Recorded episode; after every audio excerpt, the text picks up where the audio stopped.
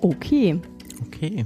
Ja, herzlich willkommen zu Indiaka Punk, dem Psychologie-Podcast. Mein Name ist Bettina Meyer und ich habe einen Gast. Hallo Sascha. Hallo. So, ja, Premiere. Ich habe, glaube ich, zwei Jahre lang kein Interview mehr geführt.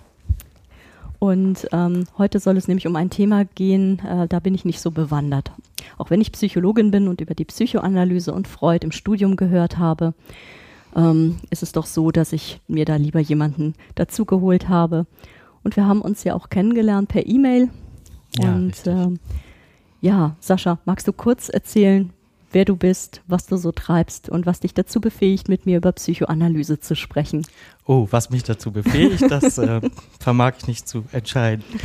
Also, ähm, ich bin Sascha, ich komme aus Köln und äh, mache gerade die Psychotherapie-Ausbildung ähm, mit dem Schwerpunkt auf die Psychoanalyse und hatte mich ja bei dir gemeldet, weil Ja. du über die Analyse gesprochen hattest, ganz kurz. Mhm. Und so ist unser Kontakt entstanden und ähm, ja, darum bin ich jetzt hier. Ja, So. genau. Ich habe dich nämlich direkt Bin- mal gefragt, ob du Genau. bereit wärst, äh, einfach mal mitzumachen äh, zu machen bei so einer Episode. Und du hast sehr spontan Ja gesagt. Genau, warum auch nicht? Das ist ja spa ein spannendes Thema. Mhm. Und ähm, ich glaube, dass ähm, viele sehr interessiert auch sind. Ne? Das stimmt auf jeden Fall. Wenn ich Feedback bekomme, kriege ich ja manchmal auch Themenvorschläge. Und es wird ganz Mhm. oft gefragt, äh, mach doch mal was zu Psychoanalyse oder zu Freud. Mhm. Ja, wenn man an Psychotherapie denkt, ist das ja auch oft der erste Gedanke, der, glaube ich, einem Laien so ins Gehirn kommt. So. Die Couch. Die Couch. Die Couch. Genau. Die Couch, die große Angst. Ja. Mhm. Ja, Freud war natürlich ein großer oder ist auch heute noch ein sehr bekannter, eigentlich einer der bekanntesten Persönlichkeiten in der Wissenschaftsgeschichte, wenn man das so möchte. Ja, Mm, Man weiß auch was über Freud, man kennt ähm, Dinge wie die Freudschen Versprecher Mhm. und solche Dinge begegnen einem ja im Alltag. Genau. Mm, Wie eine Psychoanalyse genau aussieht oder was da passiert, mm, ist, glaube ich, eher mit einer kleinen Angst behaftet, Mhm. mm, weil es so ein, ein Abenteuer ist, ein, Mhm. eine Ungewissheit. das stimmt. So. Ähm, ich hatte einen Hall hier festgestellt, aber ich Ah, weiß, was okay. es war. Okay, okay. Technik. Technik. Ähm, Freud war ja auch kein Psychologe. Richtig, richtig, genau. Ähm, der war Arzt Mhm. und ähm, ja, und eigentlich der Begründer der Psychotherapie überhaupt, oder? Ja, man kann es schon so sagen, Ja. ja, genau. Mhm. Mhm. Also Freud war ein Mediziner, wie du sagtest, ein Naturwissenschaftler Mhm. und ähm, ein intelligenter, belesener Mann, der Mhm. sich äh, viel eben auch mit Philosophie beschäftigt hat und ähm, in einer Psychiatrie gearbeitet hat. Mhm. Und ähm, wenn ich das heute so ausdrücken darf, vielleicht nicht ganz damit zufrieden war, wie man damals sagte, man noch Hysterie, Ja. ähm, hysterische, vor allem Frauen behandelt hat und dass Mhm. es eigentlich keinen Weg gab, ihnen zu helfen. Ja. Also es entstand aus einer eigenen Verzweiflung heraus, wenn man so möchte. Ja, Mhm. genau.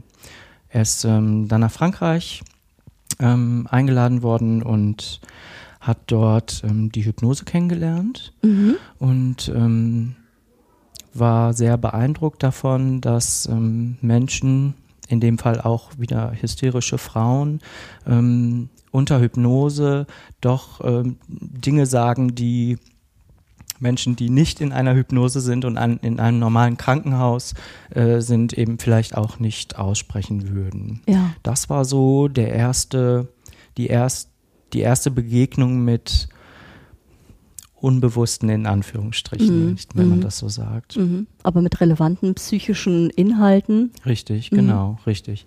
Und ähm, es ging diesen Frauen, den Patientinnen dort auch besser. Das hat er äh, schon auch registriert natürlich. Und, und so fing es dann an. Er ging dann wieder zurück nach Wien Mhm. und hat sich Gedanken gemacht, wie man das mal eben so schön sagen könnte. Genau. Ja. Mhm. Und eine, wie man ja auch weiß, in der Regel ähm, über viele Jahre viel geschrieben hat, Mhm. mh, vieles äh, kann man angreifen. Man muss bedenken, er war nur Naturwissenschaftler Mhm. und Und er war Kind seiner Zeit. Also er war eben genau auch Kind seiner Zeit, richtig. Mm, es war eine ein- relativ ähm, äh, geschlossene Geschichte. Also es gab viele Stände. Also diese hysterischen Frauen waren ja auch gutbürgerliche Frauen, glaube ich. Das waren, ja, ähm, die Mhm. kamen aus äh, einem Geldbereich, Ja, so, richtig. wo auch ähm, ähm, genau was dahinter war. Und äh, letztlich war es aber auch eine sehr verschlossene Zeit, die Sexualität zum Beispiel niemals thematisiert hat. Ja. Und über gewisse Dinge wurde einfach nicht gesprochen. Man Ja. hat sich nicht wie heute irgendwie hingesetzt und mal so sein Innerstes offenbart. Ich stelle mir das als eine fürchterlich zugeknüpfte Zeit vor. Richtig, Mhm. richtig. Ähm, er hat dann ähm, Kollegen um sich versammelt und es äh, wurde so ein wöchentlicher Kreis gebildet Mhm. und da spielte zum Beispiel der Faktor, ähm, dass Freud ein Jude war, auch eine große Rolle und man wollte nicht oder er wollte nicht und seine Kollegen auch nicht, dass das so ein religiöses Ding wird und Ja. man sagt, okay, ihr seid Juden und ihr redet da irgendwelche Dinge, die wie man vielleicht so lapsig ausdrücken würde, irgendwie, Mhm. die wir alle nicht verstehen und nicht wissen Ja. wollen. Ja. So, ja. Er wollte das ja auf eine wissenschaftliche Basis dann. Genau, Heben. genau, Mhm. richtig, ja. Mhm. Und er hat dann angefangen, ähm, Patienten ähm, zu behandeln Mhm. und ähm, hat dann eben viel veröffentlicht. So, Mhm. das erstmal bis dahin. So. Ja. okay. Ähm, hat er dann quasi so Learning by Doing gemacht? Hat er dann so viel, viel ausprobiert und geschaut, was, wie sich das entwickelt? Ja, genau, Mhm. richtig. Er hat viel Learning by Doing gemacht. Man kann auch einzelne Fälle lesen. Ja. Ähm, äh, Freuds äh, Werke sind heute alle frei zugänglich. Mhm. Im Internet auch sehr leicht zu finden. Mhm. Kann man gerne mal machen. So schwer zu lesen ist es nicht, wie man es sich vorstellt. Mhm. Also auch als Fachfremder vielleicht der ein oder andere Begriff auch natürlich Mhm. äh, von vor 100 Jahren ähm, ist dann Mhm. nicht verständlich, aber im Großen und Ganzen geht es eigentlich. Man Mhm. kann das auch mal so an einem Sonntag mal zwei Kapitel lesen und dann weiß man schon viel mehr. So, Mhm. genau. Er hat ähm, viel probiert, Learning by Doing, Mhm. richtig. Mm, Die Traumdeutung, Mhm. ein großes Werk, ist tatsächlich dann nur aus Learning by Doing entstanden. Das kann man Mhm. wohl so sagen. Und hat dann ähm, das topografische Modell entwickelt Mhm. und ähm, hat gesagt, dass es ein äh, etwas Unbewusstes gibt et und etwas Bewusstes und etwas Vorbewusstes, so nannte er das. Da ist man auch heute eigentlich noch dabei. Ja, dieses Modell ist ja eigentlich äh, total bekannt. Absolut, genau. Immer noch Standard. Richtig. Mhm. Und ähm, wie ich das eben schon gesagt habe, auch bei ganz normalen Menschen im alltäglichen Sprachgebrauch kommt das doch sehr wird oft, benutzt. dass man sagt, Mhm. das ist unbewusst. Man, Mhm. Vielleicht sagt man unterbewusst, was nicht Mhm. ganz richtig wäre, aber Ja. ja, das äh, stimmt, genau. Und ähm, Freud hat ähm, eben gesagt, dass ähm, das Bewusste, das ist ja relativ leicht zu beschreiben, eben all das ist, alle Erfahrungen und Empfindungen und Emotionen, die eben in irgendeinem Moment jetzt Mhm. eben da sind und Mhm. für jemanden klar sind. Mhm. Also die kann man direkt wahrnehmen. Richtig, so. Mhm. genau. So, ich fühle mich jetzt hier gut. Mhm. So, das ist mir sehr bewusst. Mhm. Und ähm, dann gibt es ein das Vorbewusste, was eher so Vorstellungen würde man vielleicht äh, gut beschreiben können, mit Vorstellungen und Gedanken, die man sich ins Bewusstsein holen kann ohne weiteres und Mhm. ohne dass einem das anstrengend äh, vorkommt. Mhm. Und dann gibt es eben was Unbewusstes. Mhm. Und ähm, Das ist quasi verborgen. richtig, es Mhm. ist da, aber Es es, ist verborgen. Bestimmt auch es vielleicht mein Handeln und äh, aber ich merke es gar nicht. Genau. Mhm. Und ähm, da hat Freud eben eben auch durch diese Hypnose-Erfahrungen, die er in Frankreich äh, gesammelt hat, ähm, durch Learning by Doing, ähm, ein Mein SMS. die ersten Kritiker. Oh Gott. Zum Glück sind wir nicht live. Gut. ähm, durch Learning by Doing, wie du, wie du es genannt hast, Mhm. herausgefunden, dass man ähm, in seinen Träumen doch vieles, ähm, zumindest in den Erinnerungen Ja. der Träume, Ja. viel Unbewusstes hat. Mhm. Ähm, das heißt, der Traum ist ein Zugang zu unbewussten Inhalten. Richtig, genau. Mhm. Für Freud eigentlich der größte Zugang ah, zu unbewussten ja. Inhalten, ja. Mhm. Es gibt noch die andere äh, äh, Sparte wäre dann das, was wir Analytiker freie Assoziation nennen. Mhm. wo dann auch viel zutage kommt, auch zwischen den Zeilen. Mhm. Die Analyse arbeitet nun viel mit Sprache ja. und ähm, dadurch, dass Menschen in einer psychoanalytischen Therapie viel frei reden mhm. und ein, da kommen wir dann vielleicht später mhm. noch zu, ein, äh, eine gute Beziehung zu dem Therapeuten mhm. aufbauen, kommt eben viel zwischen den Zeilen, was dann platt ausgedrückt im Unbewussten liegt. Ja, so. und, und, gedeutet werden kann. Genau, und mhm. gedeutet werden kann, richtig, mhm. ja. Gut. Gut. Ähm, das heißt, ich, es gibt un Zugangswege zum Unbewussten. Also erstmal war ja wichtig wohl die Feststellung, es gibt viele unbewusste Inhalte, die ähm, relativ relevant sind, Richtig, ähm, ja. um eigene Probleme oder überhaupt um sich zu verstehen, warum man Dinge tut. Ja. Und ähm, Freud entdeckte dann zum Beispiel über den Traum oder auch die freie Assoziation Zugangswege mhm. ähm, zum Unbewussten, um dann diese unbewussten Inhalte dann ins Bewusstsein zu holen. Richtig, genau. Mhm. So könnte man es sagen. Ja, mhm. genau. Es gibt dann noch das zweite bekannte Modell von mhm. Herrn Freud, ähm, was tatsächlich dann vielleicht auch fast jeder kennt. Ja, ich da, denke schon. Ja, gut. Das zweite topologische äh, mhm. Modell. Mhm in dem er gesagt hat, es gibt eben ein Ich, ein mhm. Über-Ich und ein Es. Ja. Mussten wir in der Schule alle mal lernen. ähm, und ist ja auch Teil der, der Alltagskultur geworden. Ne? Das wird genau, ja so oft ja, verwendet. Richtig, ja, mhm. richtig. Mm, und man könnte es vielleicht, ich versuche mhm. es äh, zu erklären. Mhm. Man könnte sagen, es gibt das Ich, mhm. das bin halt tatsächlich ich. Mhm. Das ist das Bewusstsein, welches ich habe und haben kann, mhm. jetzt zum Beispiel. Und ähm, es ist, ähm, es ist so, es, man könnte vielleicht sagen, es ist so das Vernünftige, mhm. das ähm, also viel, Verstandesgemäße. hoher rationaler Anteil ist Richtig, da drin. Genau. Mhm. Und dann gibt es das S, mhm. für Freud ganz wichtig, der Trieb, der mhm. Urtrieb eines jeden Menschen, mhm. wie Freud sagte der eben auch von Geburt an äh, vorhanden ist. Ähm, Freud sagt eigentlich, es gibt zwei. Es gibt so einen, äh, so einen Trieb nach Lust mhm. und Befriedigung mhm. und einen nach Tod. Mhm. Gut, darüber kann man jetzt streiten. Das sieht man heute mhm. etwas differenzierter und ja. auch etwas anders. Mhm. Mm. Und in, im S sind eben alle Triebe, Instinkte, Bedürfnisse, auch gelernte Bedürfnisse vorhanden, mhm. die natürlich Bedürfnisse wollen befriedigt werden, mhm. die befriedigt werden möchten. Mhm. Dann gibt es noch das Über-Ich, mhm. was man vielleicht mit dem Gewissen, mhm. mit dem Wort Gewissen ganz gut beschreiben mhm. könnte. Also mit so einer gesellschaftlichen Moral zum Beispiel. Und ähm, Sowas wie Regeln wie, äh, ich darf nicht klauen oder ich muss nett zu Menschen sein. Richtig, genau, mhm. genau. Mhm. Und ähm, es ist ähm, etwas schwierig, weil es natürlich immer sehr individuell ist, aber Freud sagt, dass es versucht, seine Bedürfnisse zu befriedigen. Mhm dann kommt das Über-Ich dazu und hat dir normative Regeln mhm. äh, gegeben, mit mhm. denen du dich in diesem Moment beschäftigen musst, mhm. in denen du mhm. handelst. Mhm. Aber du hast ja auch noch ein Bewusstsein. Und das hat ja einen harten Job.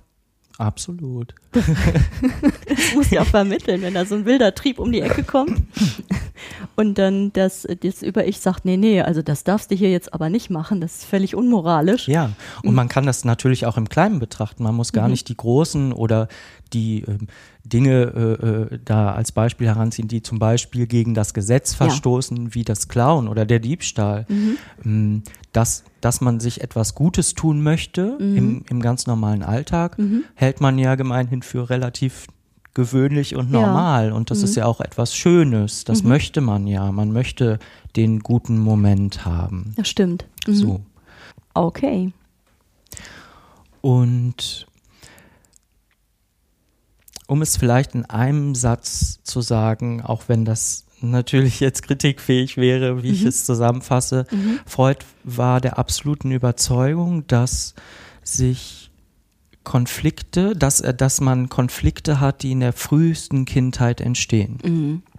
Und diese Konflikte im Unbewussten sind und man dann nach 30 Jahren zum Beispiel mhm. ähm, ein tatsächliche, eine tatsächliche Problematik bekommt mhm. und er eben ganz stark der Überzeugung war, das mhm. lag, liegt in deiner Kindheit verborgen. Mhm. In deiner Kindheit muss etwas passiert sein, ein, ein Konflikt mhm.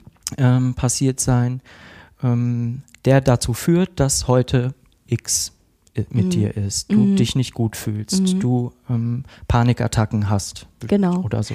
Naja, das ist ja etwas, das haben ja auch mittlerweile die Verhaltenstherapeuten mitbekommen, gut. dass das ein total sinnvolles Modell ist Sehr und dass äh, gerade in der, gut, die Verhaltenstherapeuten würden es vielleicht anders nennen, die würden das emotionale Muster nennen oder mhm. ähm, ähm, gelernt, äh, ähm, ja, Schemata, Dinge, die, äh, und das haben sich die Verhaltenstherapeuten aber von den Analytikern, glaube ich, ganz gut abgeguckt, ähm, die schon wirklich in der Kindheit oder Jugend begründet sind. Das ja. sind relevante Lebenserfahrungen, das sind ja auch Zeiten, das ist ja auch in der Neurobiologie mittlerweile klar, da bilden sich Grundlagen, ja, richtig. Wie, wir, wie wir zu denken haben, wie wir unsere Gefühle deuten. Ja, richtig. Und das äh, bleibt uns ein Leben lang erhalten und das macht natürlich Stress irgendwann vielleicht. Absolut. Mhm. Ähm, sogar schon vor der Geburt, also mhm. man kann, es gibt gibt, ähm, ich habe das schöne Beispiel der Angstzustände einer schwangeren Frau, mhm.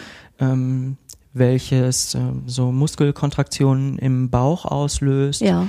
und ein Kind in der ähm, im Bauch äh, seiner Mutter noch äh, aufnimmt und auch im Hirn verknüpft, dass mhm. zum Beispiel ein bestimmtes Geräusch mit der Angst der Mutter äh, verbunden wird. Mhm. Ähm, also das kann man ja heute mhm. äh, ganz klar schon sagen. Mhm. So weit war Freud also gar nicht ja. bei all der Kritik, die es ja. gibt und auch der berechtigten Kritik. Und mhm. wir hatten ja schon, dass es nun 100 Jahre her ist. Zeiten verändern sich eben auch. Ähm, die Grundidee doch sehr gut war und mhm. seine, seine Möglichkeiten, die er ausgeschöpft hat, schon im Großen und Ganzen in die richtige Richtung gingen. Mhm. Heute würde man vielleicht sagen, dass, ähm, dass nicht ein Konflikt unbedingt in der frühesten Kindheit entsteht und man es dann Jahrzehnte mit sich rumschleppt, ohne dass man es weiß und plötzlich mhm. ist es da, ja. sondern man würde, es gibt so ein, so ein schönes Beispiel, es mit, einem, mit einer Fensterscheibe und aber diese Fensterscheibe braucht eben auch einen Stein, der mhm. reingeworfen wird, damit mhm. sie kaputt geht oder zumindest mhm. anknackt. So könnte man es vielleicht ganz gut beschreiben. Mhm. Also man kann mit den meisten Lebenserfahrungen und frühen Prägungen gut leben. Ja, und, ähm, in der Regel. in der ja. Regel ja. ja. Viele Muster, die man lernt, sind ja wahrscheinlich auch extrem sinnvoll. Mhm. Ähm, aber manchmal gibt es dann doch Dinge, die dann Stress bereiten. Genau, richtig. Mhm.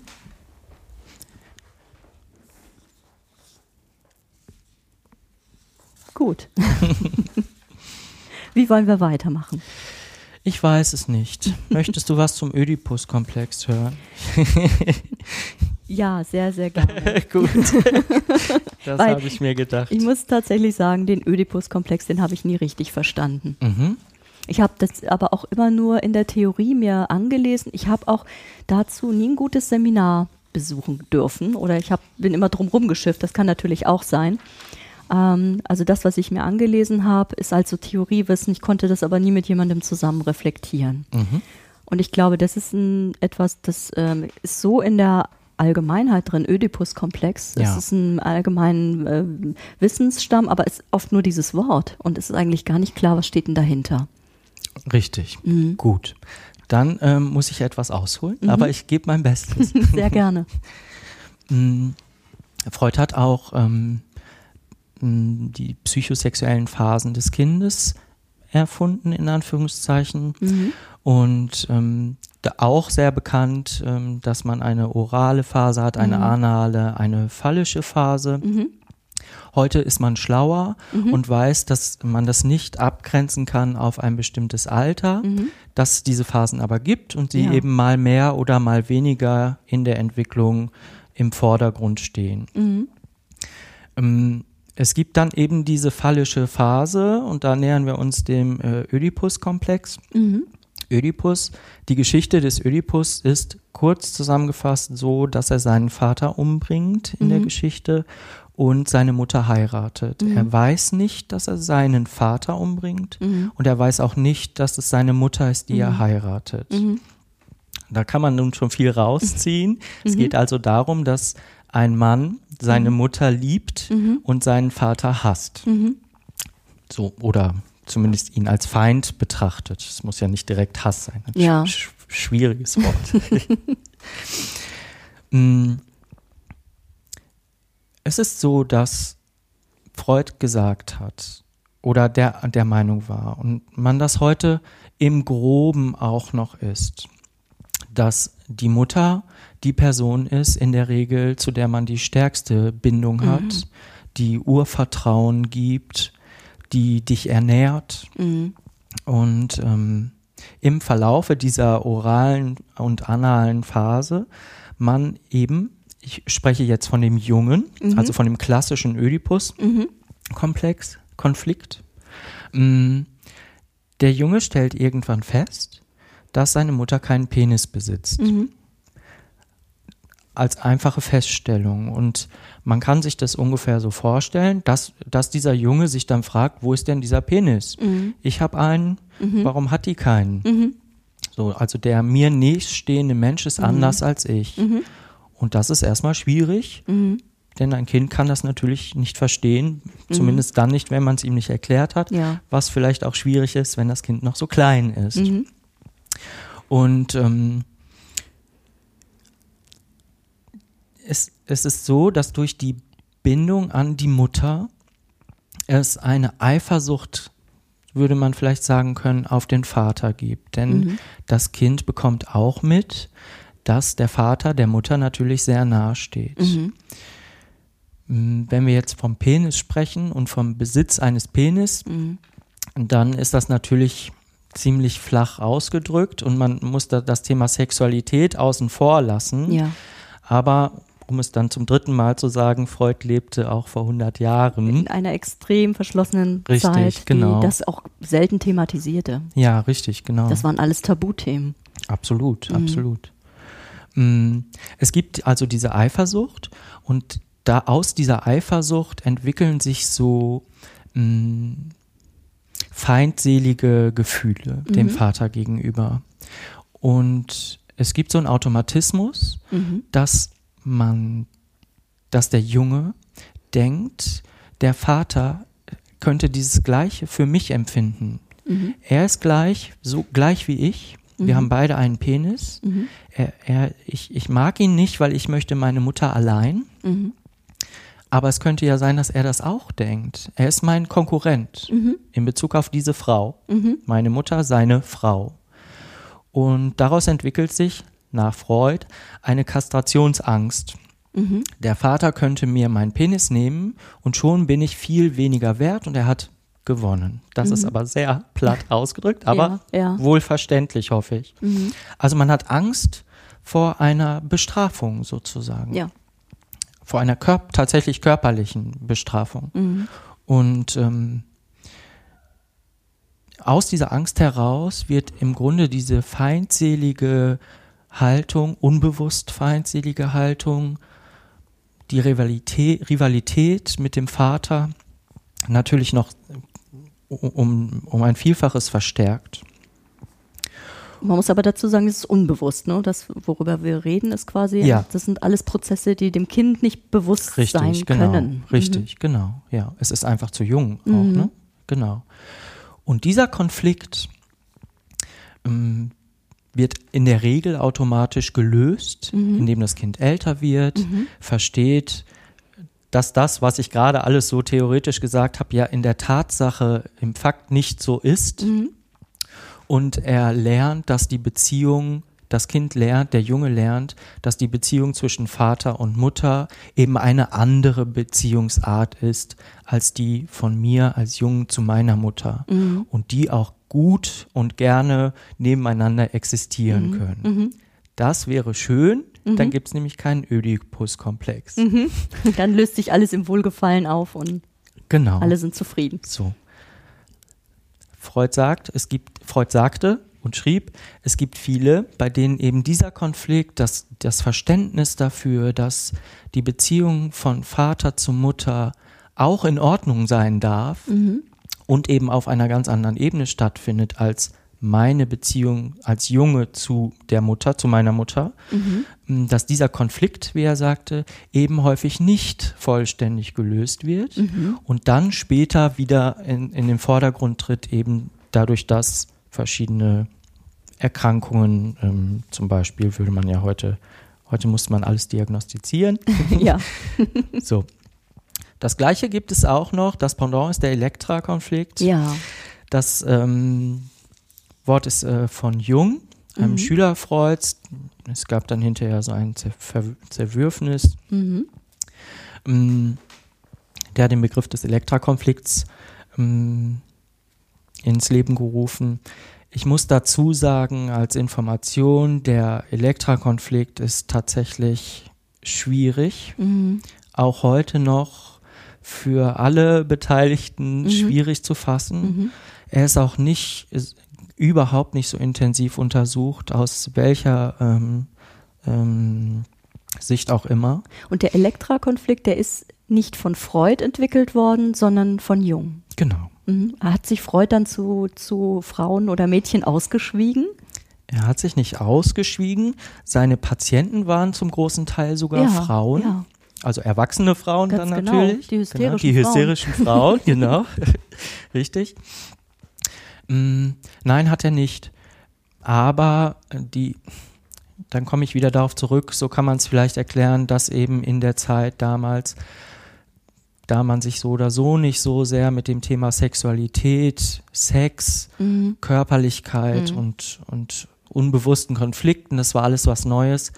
Mm, Freud hat sich sehr eben auf seine Triebtheorien äh, konzentriert. Mhm. Das war dann vielleicht, ich möchte ihm ja nichts, Mhm. vielleicht einfacher. Mhm. Die, die Konflikte, die bei Mädchen im frühen Alter entstehen können, wenn ich jetzt Freud wäre, sind doch durchaus komplexer. Mhm. Und es ist auch schwieriger, wenn man die Theorie des, der Kastrationsangst entwickelt, steht man ja nun vor einer großen Mauer, wenn man das Gleiche jetzt über Mädchen sagen Ja, soll. Die stimmt. haben nun mal in der Regel eher keinen, wenn man das so möchte. Mhm. Genau. Und das war ein Problem. Mhm. Ähm, ich denke mal, dass das der Grund war. Mhm. Und die Begrifflichkeit da ist dann tatsächlich auch von Ja. Jung gekommen. Ja. ja.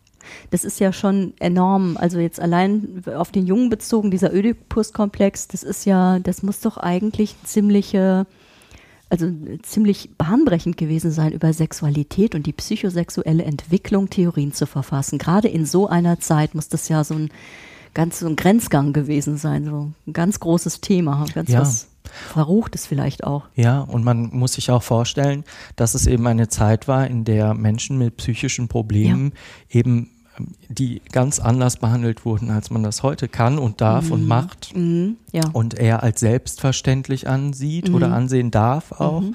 Mhm. Natürlich wurde das ähm, in der Luft zerrissen und zwar Ja. wahrscheinlich unmittelbar nach Niederschrift. Klar. Das glaube ich Ja, auch, ja. klar, also ja. es ist enorm. Also wenn man sich, man muss es in die Zeit einbetten, dann finde ich diese Thematik enorm, äh, das so mutig schriftlich nieder, wenn er hätte sich ja auch seinen Ruf ruinieren können, absolut. wenn er über solche komischen Tabuthemen schreibt und dazu auch noch Theorien entwickelt. Ja, absolut. Auch heute noch. Ja. Ne? Würde man es heute machen, würde man Ja. sich ja wahrscheinlich auch nicht nur Freunde ins Boot holen. Mhm. Klar. Mhm. Ja. Also der Elektra-Konflikt, Mhm. wie sieht der aus? Wie, wie, wie stelle ich mir das vor? Okay. Wie gesagt, ist nicht so einfach. Mhm.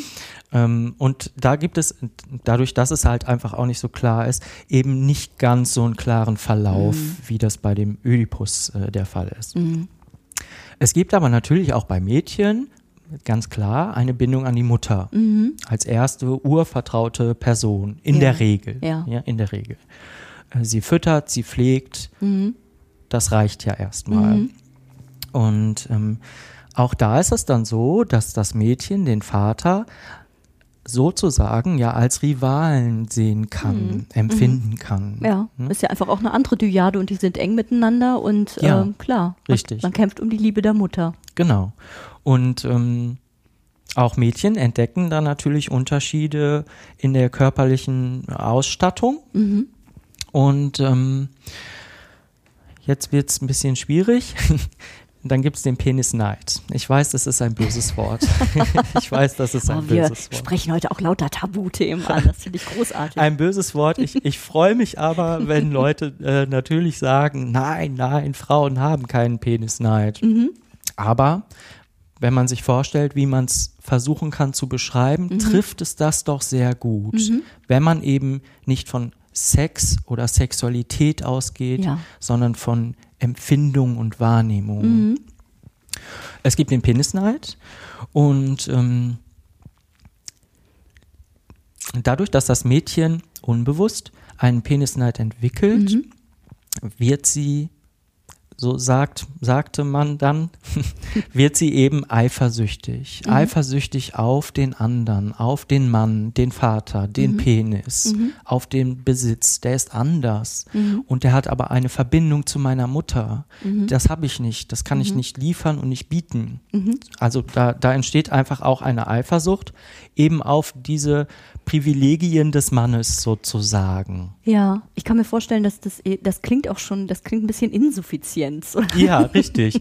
Was auch passiert ist, dass Mädchen sich dann zum Beispiel ähm, sehr ähm, gerne auch so männliche Verhaltensweisen aneignen.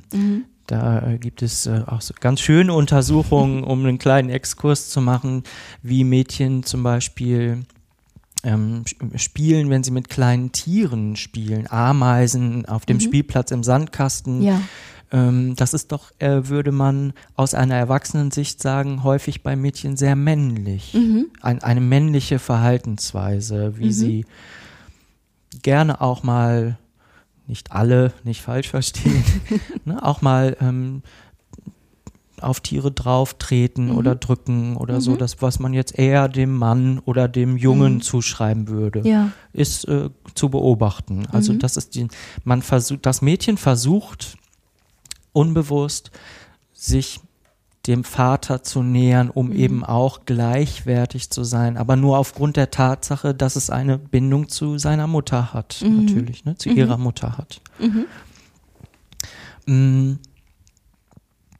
Mm. Jetzt wird es dann noch abstruser, wenn man sagt, dass äh, das Mädchen sich gerne ein Baby vom Vater wünscht, als Penisersatz. Vielleicht können wir das ein bisschen rauslassen, Ja. weil wir dann in so Wolken kommen. Ähm, dann kann ich mich nicht mehr auf die Straße trauen. Wie gesagt, der Elektra-Konflikt, man weiß es ja auch, der, er ist einfach auch in den Köpfen gar nicht so vorhanden. Es ist ein schwieriges Gebiet. Es ist auch bei weitem nicht so erforscht. Das habe ich jetzt alles schon gesagt. Ja, ja. Aber er ist da, sagen wir es so. Auch da gilt dann aus Freuds Sicht wieder, ähm, da ist ein Konflikt. Es kann sein, dass er nicht gelöst ist. Und das ist so der größte frühkindliche Konflikt, der ganz stark in dir drin ist, in einem drin sein kann und eben sich später äh, ähm, äußert äh, in seiner Erscheinungsform eben einer Belastung, einer Störung oder wie auch immer man es dann nennen möchte. Und ähm, ich kann ja mal hier kurz dazu sagen, dieser Podcast ist ein Meinungspodcast und wir Gut. und Unterhaltung und keine, wir sind nicht, vielleicht nicht immer wissenschaftlich korrekt oder politisch immer 100 Prozent, aber es geht ja auch tatsächlich um diese Theorien und die gibt's ja und ähm, die sind Grundlage für unsere, unser heutiges Arbeiten, unser Ja. beider heutiges Arbeiten. Und es geht ja auch tatsächlich, das ist ja ein ganz wichtiger Punkt, was ich jetzt rausgehört habe, das sind alles keine bewussten, ich überlege mir, ich bin neidisch auf meinen Vater, äh, weil der hat da was und ich habe das nicht, sondern es sind unbewusste Ja, Prozesse, richtig, die da genau. laufen. Ja. Die äh, laufen auf, auf der Bindungsebene. Das, es geht um die Bindung zu anderen Menschen. Genau. Und das ist was tief Emotionales, etwas, was Sicherheit gibt, was ganz viel mit Emotionen zu tun hat. Und wir sind ja Bindungstiere. Das bedeutet, wir sind, das äh, prägt uns natürlich für unsere Bindungs, für unsere zukünftigen Bindungserfahrungen ja Genau, auch. richtig. Und das, da haben frühkindliche Bindungen tatsächlich einen massiven Einfluss auch bis ins ähm, ja, Erwachsenenalter hinein. Vielleicht vor diesem Hintergrund, dass es weniger mit Sex zu tun hat oder mit irgendwelchen Hat komischen nicht, ne? äh, Genau. Dingen, sondern es geht um Bindung, es geht um, um das Entwickeln der eigenen Emotionalität, um eine Ich-Identität. Wer Mhm. bin ich? Mhm. Wer sind die anderen? Mhm, richtig. Ja gut, da, damit lebt die Analyse ja auch, äh, dass sie oft angefeindet wird Mhm. aufgrund dieser dann doch eher unvorstellbaren, Ja. unvorstellbaren Ja, Modelle, die ja. da so Das- die Grundlage bilden. Mhm, ja, richtig. Das stimmt. Das klingt, wenn man dann nicht dahinter blickt, ähm, sehr stark überzeichnet oder mitunter absurd oder nicht richtig oder nicht korrekt, aber dahinter stehen ja dann doch ganz wichtige, wesentliche Dinge. Genau. Mhm.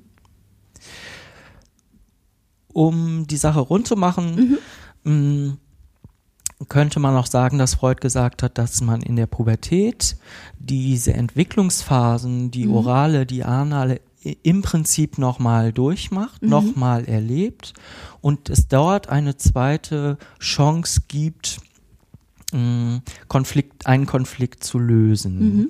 Natürlich auch unbewusst. Ja, Immer, immer schön, so dass man es nicht weiß. Wenn man jetzt dann den großen Sprung macht zur psychoanalytischen Therapie mhm. und mit Freuds Worten spricht, dann sagt er, es gibt in der frühkindlichen Phase einen Konflikt, Mhm. der nicht gelöst ist, Mhm. der aber da ist. ja, Dieser Konflikt löst eine Abwehr aus. Mhm. Großes Thema in der Analyse ist die Abwehr. mhm. Und dazu kommt ja nun auch noch, dass man ein, wie er sagt, ein S hat, ein, ein, ein etwas Triebhaftes, Mhm. etwas, was Bedürfnis hat in einem, in, in uns drin, in uns allen, Mhm. was befriedigt werden muss. Mhm. Und wenn man sich nun vorstellt, man hat so einen Urtrieb, Mhm. man hat ungelöste Konflikte in, aus einer ähm, Lebensphase, an die man sich nun auch schwer erinnert. Naja. und gleichzeitig eine Abwehr Mhm. Gegen diesen Konflikt, gegen diesen Trieb. Ja. Da gibt es natürlich unterschiedliche Höhen und Tiefen und so Mhm. weiter. Da, da, das ist der Grund, warum eben eine, wie wir heute sagen, Auffälligkeit entsteht. Also diese Konflikte sind unterschiedlich schlimm.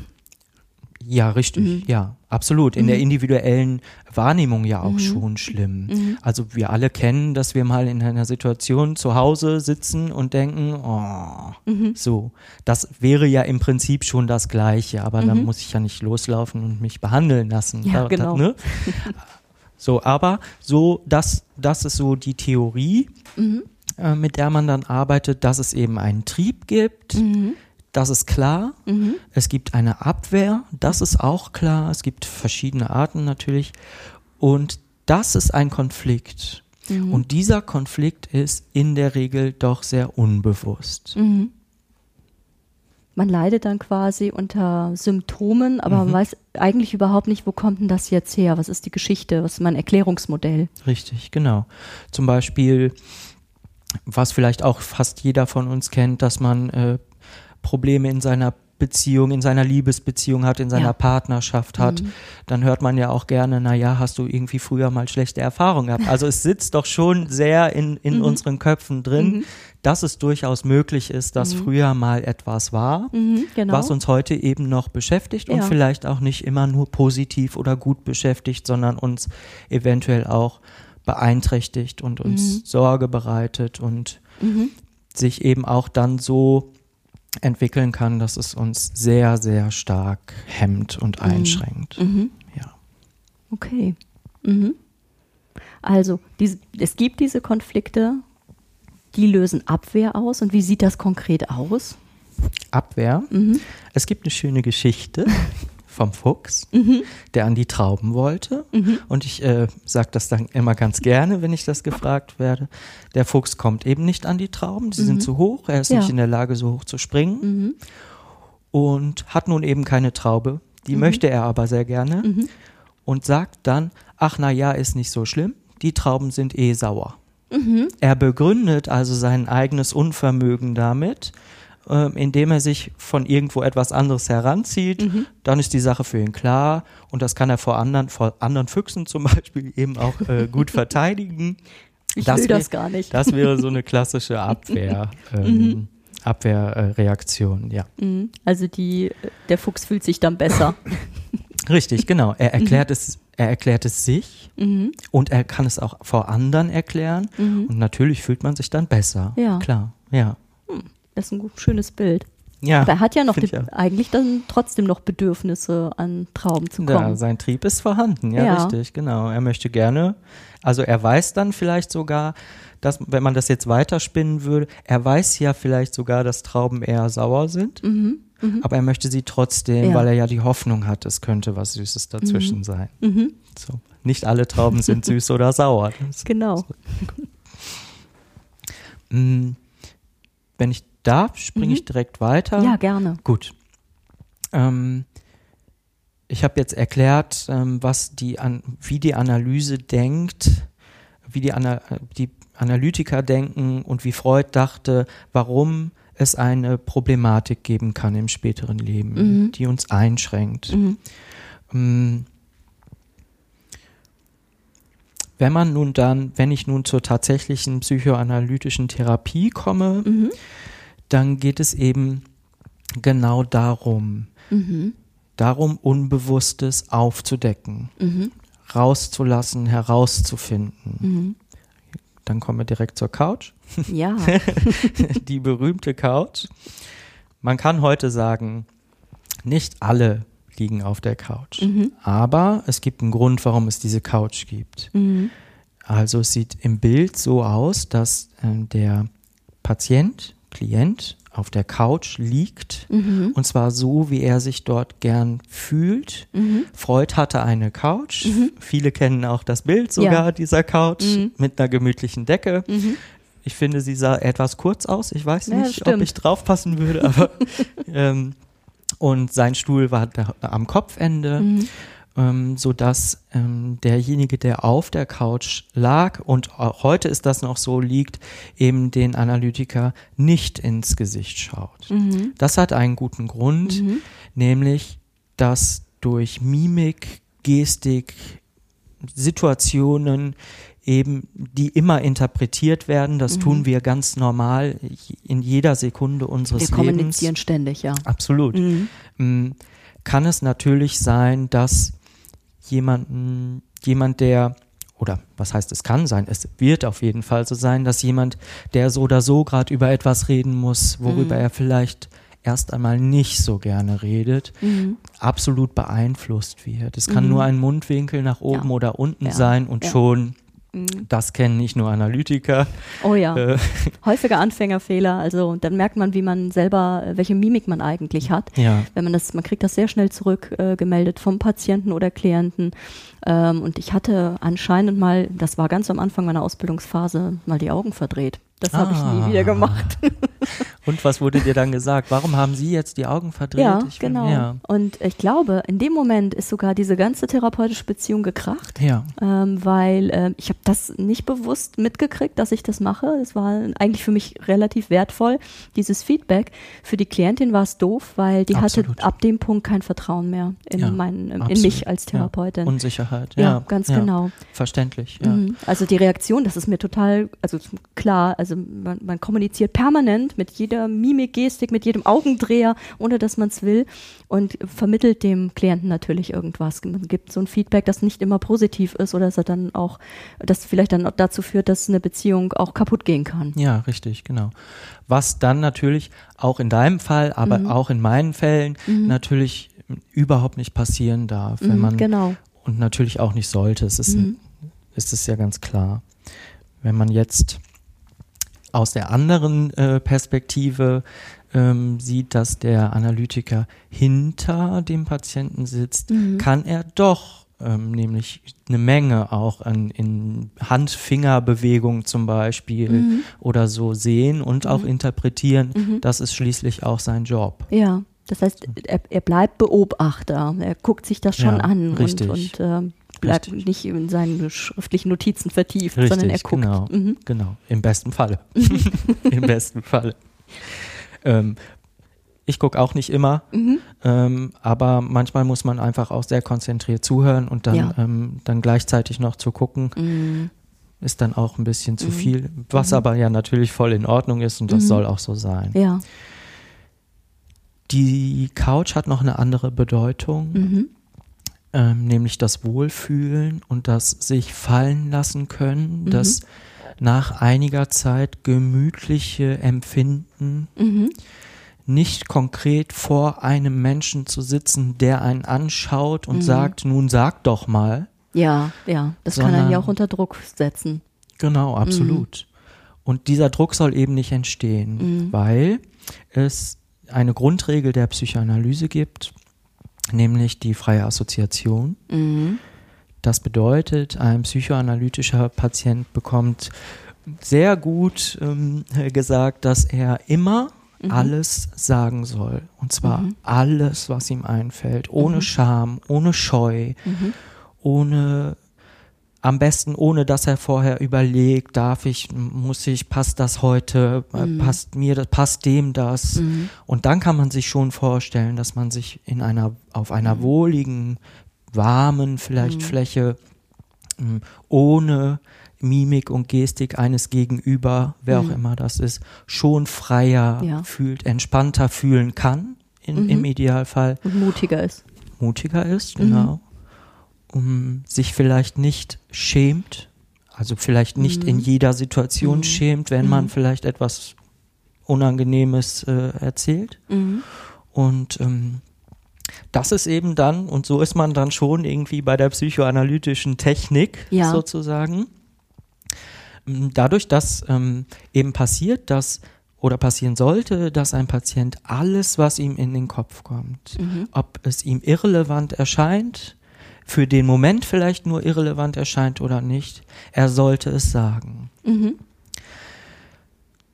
Die therapeutische Beziehung, also die Beziehung zwischen Patient und Analytiker, ist natürlich von wahnsinnig großer, der größten Bedeutung. Das Mhm. gilt für alle äh, Das würde ich sogar, ja, das würde ich auch therapeutischen Beziehungen natürlich. Mhm. Absolut. Ich entdecke ja auch ganz viele Ähnlichkeiten, merke ich gerade. Das ist doch gut. Sofern sind wir uns nicht. nee. Man hat immer, ähm, das hatten wir ja schon, äh, Mhm. Grabenkämpfe gekämpft. die Verhaltenstherapeuten und die Analytiker Mhm. sind sich nicht immer so. Weil das, was du mit der Couch erzählst, das Mhm. erlebe ich natürlich. Ich habe nur zwei Stühle, aber Mhm. ich verschiebe die Winkel dieser Mhm. Stühle. Und was ich nie mache, ist, dass man sich wirklich eins zu eins anstarrt und gegenüber sitzt, Mhm. weil das ist oft, wie du auch beschreibst, das kann sehr unangenehm werden, Ja. weil man dann wirklich komplett im Fokus ist. Und ähm, das äh, erstmal sehr bedrückend oder auch stressig sein kann für den Klienten, auch gerade in der Kle Kennenlernphase, wenn man einen so äh, äh, in Augenschein nimmt und, Mhm. und anstarrt, sondern ähm, je nachdem, wer mir da gegenüber sitzt, ähm, lade ich auch dazu ein, den Winkel ruhig, äh, teilweise auch bis zum Nebeneinandersitzen zu verändern. Beispielsweise, ähm, wenn du äh, genau willst, dass der Klient sich wohlfühlt und auch über belastende oder äh, so sehr peinliche Inhalte spricht, dann muss man sich nicht unbedingt in die Augen gucken, denn das blockiert tatsächlich. Ja, absolut, ja. Ich ähm, arbeite ja auch mit Menschen, die traumatisiert sind und wenn es dann an Traumainhalte geht zum Beispiel, da kann ich demjenigen nicht um immer oder sollte das auch nicht in die Augen gucken, Ja. weil dann damit blockiere ich, dass etwas erzählt wird. Und dann, ich habe das auch schon gemacht, dass es im, im Spazierengehen äh, Therapie, das hat aber einen ganz anderen Hintergrund, aber Mhm. da guckt man sich auch nicht an oder da ist, gibt es dann die Möglichkeit, man kann Dinge, man kann die Anspannung abbauen und gleichzeitig über belastende Inhalte sprechen. Mhm. Also das ist was ganz Relevantes, kann ich Absolut. gut nachvollziehen. Und um das auch noch zu sagen, Mhm. es ist auch nicht so, dass man ähm, zu einem Psychoanalytiker kommt und sich direkt hinzulegen hat. Das ist natürlich auch Wäre auch ein noch Prozess. eine Frage, genau. und das Kommen Sie auch her, ein- legen sich hin. Ja, das ist eine, das fühlt sich dann tatsächlich äh, sehr bedrückend an, Das denke glaub ich. Also ich. sich sofort auszuliefern, wenn Genau. man so, Mhm. äh, wenn man das so sagen will. Das, also das ist, also das ist ja ha, etwas gruselig, ein gruseliges Gefühl, das Ja. möchte ich, möchte ich auch nicht haben. Mhm. Nein, das wird natürlich, das kann und darf sehr individuell gestaltet werden. Der Weg zur Couch Mhm. ist oft länger, als man denkt. Ja. Ja. das ist was ganz Wichtiges vielleicht für die, diejenigen, die wirklich überhaupt keine Ahnung haben, wie Ja. so ein Therapiesetting aussieht. Da- Das Ziel von jedem Therapiesetting ist ja Sicherheit und Wohlbefinden herzustellen, dass man überhaupt das Vertrauen aufbauen kann, über Belastendes zu reden. Genau, richtig. Ähm, wenn man jetzt ähm, darüber spricht, dass, es, ähm, dass die Krankenkasse Mhm. die Behandlung bezahlt, dann Mhm. ähm, hat die Analyse aufgrund der Tatsache, dass sie so umfassend ist und ja auch sehr lange geht. Mhm. Den Vorteil, dass man bis zu acht äh, Sitzungen zum Kennenlernen hat, Mhm. statt fünf, wie Mhm. das dann bei euch zum Beispiel der Fall ist Genau. oder bei dir der Fall wäre, Mhm. was eben auch darin begründet ist, dass es schon ein sehr wahnsinnig intimer, Mhm. intimerer vielleicht Rahmen ist, auch aufgrund der Zeitspanne, Ja. die man da zusammen verbringt Mhm. oder zusammen verbringt, starten möchte, Mhm. äh, zusammen zu Da verbringen. muss richtig Beziehung Da muss- aufgebaut ja, werden. Mhm. Genau. Und Sympathie da sein. Ja. Und aus Analytikersicht eben auch ein Wille. Mhm. Also man muss schon, mh, wir sind ja heute alle äh, intelligenter und führen diese Grabenkämpfe nicht mehr, Mhm. die wir ähm, da mal gekämpft, ähm, kämpfen mussten vielleicht, Mhm. weiß ich nicht. Ähm, nicht jeder Patient ist ein Analysepatient. Mhm. Viele sind aber verhaltenstherapeutische Patienten. Mhm. So, das wäre so Mhm. meine Sicht. Mhm. Also, ähm, wenn man feststellt, dass es, und das macht man ja aufgrund seines Wissens, es ist Mhm. eine lange Ausbildung, die Mhm. wir da machen und Mhm. ähm, man weiß so zumindest ungefähr, wovon man da so spricht. Man kann das dann schon einschätzen. Man kann sagen, hm, vielleicht ist es etwas schwierig. Mhm. Dann gibt es noch die Möglichkeit der tiefen psychologisch fundierten Psychotherapie, wie man so Mhm. monströs dazu sagt, die im Grunde aus der Analyse Ja. ähm, entstanden ist. Mm, Da geht es darum, ähm, auch Konflikte zu bearbeiten, aber ähm, eben Konflikte, die gerade sehr akut sind, Ja. zum Beispiel auch Mhm. in kürzeren Intervallen und nicht auf der Couch, sondern Mhm. auf dem Stuhl, von Ja. mir aus auch gerne auf, nebeneinander. Mhm. Ähm, es ist einfach so, dass nicht jeder Mensch in der Lage ist, sich da, ich benutze das Wort ausliefern, sich auszuliefern Mhm. und sich jemandem im Grunde Fremden so anzuvertrauen. Und Ja. das merkt man doch sehr schnell, Mhm. ob das möglich ist oder nicht. Mhm. Ja. Ja. Und, und umgekehrt äh, finde ich das allerdings auch, äh, wenn ähm, jemand ähm, jetzt zum Beispiel mit einer Phobie äh, daherkommt oder generell so eine, so eine generalisierte Ängstlichkeit plötzlich hat, ähm, merke ich dann auch, wenn das, ähm, also auch in der Verhaltenstherapie, dann geht es vielleicht doch nicht nur um diese eine spezifische Angst, sondern die Mhm. ist eigentlich nur die Spitze eines Eisberges und darunter liegen eine ganze Menge verdrängter oder ähm, Konflikte, die einfach, wo, wo dann schnell klar wird, okay, das ist ein riesig, riesengroßes Beziehungsgeschehen und auch eine Identitätsproblematik, die braucht eine deutlich längere und umfassendere Therapie. Ja. Und vielleicht auch eine Psychoanalyse. Ja, die meisten Analysepatienten haben vorher natürlich, also nicht Mhm. natürlich, haben vorher schon eine Therapie gemacht. Ja. Ne? Eine das so? tiefenpsychologische oder eine Ja. Verhaltenstherapie Mhm. gemacht, ja. Mhm. So. Mhm. Auch da gibt es ein schönes Beispiel und da möchte ich dann auch nochmal sagen, ich habe nichts gegen Verhaltenstherapeuten, ganz im Gegenteil. Aber wenn man sich vorstellt, ich finde das immer ganz schön, in einfachen Bildern auch äh, Mhm. zu sprechen, wenn man sich vorstellt, dass man von einem Hund gebissen wird, Mhm. jetzt, heute, und man daraus eine Angst vor Hunden entwickelt, Mhm. ganz einfach gesprochen, dann ist es, ist es natürlich äh, ratsam, sich Unterstützung zu holen, damit man eben diese Angst auch wieder ablernt, ablegt. Mhm. Wenn man aber zum Beispiel als Kind, mh, und da lassen wir Freud jetzt mal außen vor, einfach Mhm. vor sehr langer Zeit Ja. von einem Hund gebissen wurde und man das so mit durch sein Leben schleppt, Mhm. dass man irgendwie eine Angst vor Hunden hat und man Mhm. ja dann doch ständig Hunden begegnet. Mhm. Auf der Straße, in der Familie, in der Verwandtschaft, bei Freunden, Mhm. ähm, dann ist es vielleicht nicht unbedingt ausreichend, mal eben sich Hilfe zu holen. Mhm. Und damit meine ich jetzt nicht mal eben heißt Verhaltenstherapie, Mhm. nicht falsch verstehen, Mhm. sondern da geht es schon um Dinge, die über, über einen längeren Zeitraum aufzuarbeiten wären. Mhm. Man muss dann da ja auch mal zurückgehen und das Mhm. dauert eben seine Zeit. Da muss man sich Zeit für nehmen. Genau. Ja. Sonst kommt man wahrscheinlich auch so schnell kommt man ja nicht ran an die unbewussten Dinge. Nein, so schnell kommt man nicht dran, das stimmt. Mhm. Darum ist es auch so, dass zumindest wenn wir jetzt von Kassenleistungen sprechen, Ja. die Analyse ähm, nach dem Gutachten und nach der Bewilligung 180 Stunden im ersten Schritt hat. Mhm. Das Ja, kann das man dann nochmal auf 240 und 300 Ja. hoch. Das sind ja sind Dimensionen. Ganz andere Dimensionen als jetzt, sagen wir mal, in der Verhaltenstherapie, wo eine Kurzzeittherapie 25 Sitzungen umfasst und eine Langzeittherapie 45 Sitzungen. Mhm. Das kann aufgestockt werden bis zu 80 Sitzungen.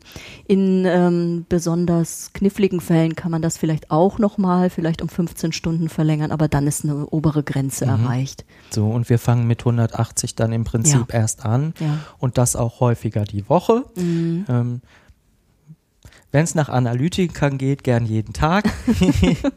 Aber auch die brauchen ein Wochenende. Die müssen Äh, auch mal er sich erholen. äh, es gibt dann auch Phasen, wo dann vielleicht viermal zu viel ist. Ja. Ähm, ich persönlich und auch meine Kollegen, mit denen ich diese Ausbildung mache und ähm, wir uns ja sehr darüber unterhalten und auch unterhalten müssen, ähm, sind so bei vier Mhm. äh, Mal die Woche Ja. angekommen, würden empfinden die meisten oder wir zumindest ähm, als angenehm Mhm. und richtig. Mhm. Mm, Es ist aber eher dreimal. Mhm. Das hat natürlich viele Gründe. Die Menschen arbeiten und, Ja. und man, man sitzt ja auch nicht um Mhm. 23 Uhr, dann kann man sich auch nicht mehr konzentrieren und möchte sich nur noch ins Bett legen und nicht auf eine fremde Couch des äh, Psychotherapeuten. Mhm. Dreimal die Woche, Mhm. ähm, also wirklich sehr häufig. Das ist eine hohe Frequenz, ja. Absolut, Mhm. absolut. Hat den Vorteil, ne, neben, der, neben dem Stress, den man hat, weil man es ja in sein Mhm. eigenes Leben ähm, auch irgendwie einbauen muss. Mhm. Ähm, ähm, ob man nun, ob es einem nun gut geht oder nicht, man muss es in sein Leben einbauen. Mhm. Das ist ja auch nochmal eine Hürde, Absolut, eine Anstrengung. Aber es hat den großen Vorteil, dass die Beziehung zwischen den beiden, die sich dann da eben auch dreimal in der Woche sehen, doch relativ schneller, intensiver wird. Mhm. Und das ist eben ja der Wunsch der Analyse. Ja. Dass, ähm, oder der Wunsch einer Psychotherapie an sich eben. Das hatten Mhm. wir ja gerade schon, dass Mhm. die Beziehung eben stark und gut Ja, ist. dass man eine Vertrauensbasis hat, wirklich an die tiefen Themen heranzugehen, sich ranzutrauen auch. Genau, Mhm. ja. Und ähm, dann ist es so, dass der, der Psychoanalytiker arbeitet so, dass er auch Träume deutet. Mhm. ähm, das hatten wir äh, vor der Aufnahme des Podcasts schon mal ganz kurz angeschnitten, als wir uns ähm, unterhalten haben. Im Traum ist es eben so, dass auch das weiß, weiß eigentlich fast jeder Mensch, auch wenn man Mhm. überhaupt nichts mit dieser Thematik am Hut hat. Man sagt so, ach ja, da wird das verarbeitet, was am Tag so passiert ist. Mhm. Und da mischen sich dann noch so ein paar Sachen drunter. Mhm. Weiß nicht, verborgene Wünsche oder Ja. so könnte man sich vielleicht so, würde man das so sagen. Und das stimmt. Mhm. Und das ist eben das Unbewusste. Ja. Und wenn Patienten von ihren Träumen erzählen, Mhm. Kann man als geschulter Mensch viel rausholen. Und da Mhm. sprech, ich spreche nicht unbedingt von Symboldeutung. Mhm. Oh, das die ist, Zigarre. ist ja was ganz anderes natürlich. Ja, natürlich. Ne? Das, also da, aber das dürfte ja klar sein. Mm, Wie machst du das, wenn du deutest? Ähm, wie passiert das? Ähm, Mhm. Bietest du eine Deutung an oder erarbeitest du die mit dem Klienten oder wie sieht das aus? Wie muss ich mir das vorstellen? Mhm. Okay. Die Grundprinzipien ähm, neben dem neben der Couch und Mhm. dem am Kopfende sitzen des Mhm. Analytikers und der freien Assoziation Mhm. und dem guten Verhältnis Mhm. ist so, dass es eine Übertragung gibt, ähm, eine Übertragung des Patienten, seiner Emotionen, seiner Gefühle, seines Denkens, seiner Empfindung grundsätzlich unbewusst und in dem Moment im Idealfall auf seinen Analytiker oder seine Analytikerin Ja. nach einiger Zeit. Mhm. Zum Beispiel, es gibt da diesen Konflikt mit dem Vater, der irgendwo verborgen ganz früher ist. Mhm. Daraus ist heute dieses und jenes entstanden. Das kann man ja mal offen lassen. Passiert schon, dass mh, diese Empfindungen gegenüber dem Vater auf den Analytiker ähm, übergeben werden, sozusagen. Und dass da der Analytiker auch nur ein Mensch ist, der ähm, zwar geschult ist und so weiter, aber er nimmt ja auch nur wahr und reagiert, Mhm. ähm, gibt es eine Gegenübertragung. Mhm. Ich empfinde das in dem Moment als mh, unangebracht vielleicht oder mh, als schön, Mhm. als warm, als wohlig. Mm, ich, ich bin dann der Professionelle und weiß, äh, damit umzugehen, Mhm. aber ich weiß auch, ich habe, das hat dieses Gefühl ausgelöst. Mhm. Und das wäre zum Beispiel so ein, so ein Punkt, den ich dann wiedergeben würde. Mhm. Man sagt auch immer, Analytiker reden nicht. Da gehst du ein Jahr lang hin und da haben die außer Hallo und Tschüss nichts gesagt. Ja. Das kommt auch mal vor. Das muss aber vielleicht auch so sein. Mhm. Mm, Die haben es ja gelernt. Also ich will ja nicht sagen, jeder Analytiker ist gut und jeder braucht eine Analyse. Mhm. Aber in der Regel kann man ja davon ausgehen, dass der Profi weiß, was er da tut. Und Ja. wenn er nichts sagt und der Patient geht, dann kann es ja sein, dass er darüber nachdenkt, warum der denn jetzt schon wieder nichts gesagt hat. Warum Mhm. sagt er denn nichts? Aber das ist natürlich Prozess der Analyse. Da steckt ja ein Sinn dahinter. Mhm.